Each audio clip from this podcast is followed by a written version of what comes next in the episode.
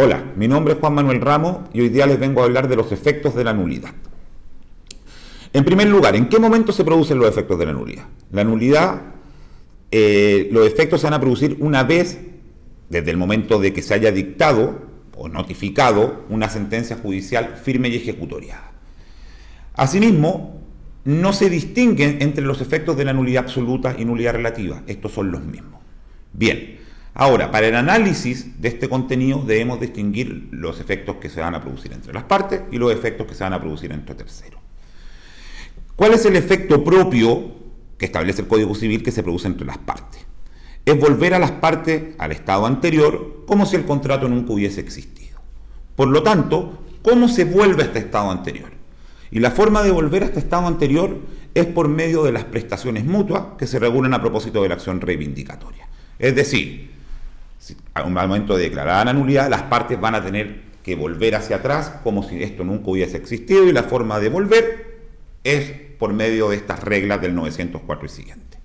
Sin embargo, a propósito de la nulidad entre las partes, podemos encontrar excepciones a estas prestaciones mutuas, que generalmente la doctrina o el, legislador la establece que son tres. Número uno, en la nulidad pronunciada por objeto, causa ilícita sabiendas.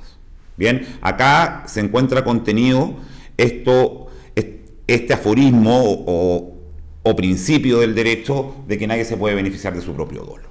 En segundo lugar, encontramos que no va a tener restitución los frutos percibidos hasta antes de la contestación de la demanda, porque se entiende que hasta ese momento se encuentra de buena fe la parte y al momento de la contestación ya está en conocimiento de la causal de nulidad.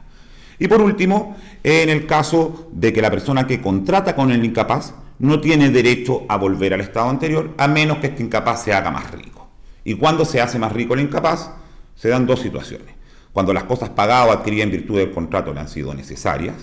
En segundo lugar, cuando las cosas pagadas o adquiridas en virtud del contrato no le hayan sido necesarias, pero subsista y las quisiese retener. Ahora, respecto de la nulidad pronunciada frente a terceros, da derecho a entablar la acción reivindicatoria contra terceros poseedores de buena y mala fe. Bien, es decir, esta parte, eventualmente que se ve afectada, puede ir donde un tercero que eventualmente recibió la cosa producto de una, enajenación y entablar esta acción reivindicatoria. Ahora, acá también se encuentran varias excepciones, sin embargo vamos a hacer referencia a una. Es decir, ¿cuál es la excepción? ¿Cuándo no va a proceder esta acción reivindicatoria? Y la excepción, acá por antonomasia, es que este tercero haya adquirido la cosa o este bien por prescripción adquisitiva. Bien, ojalá le haya servido.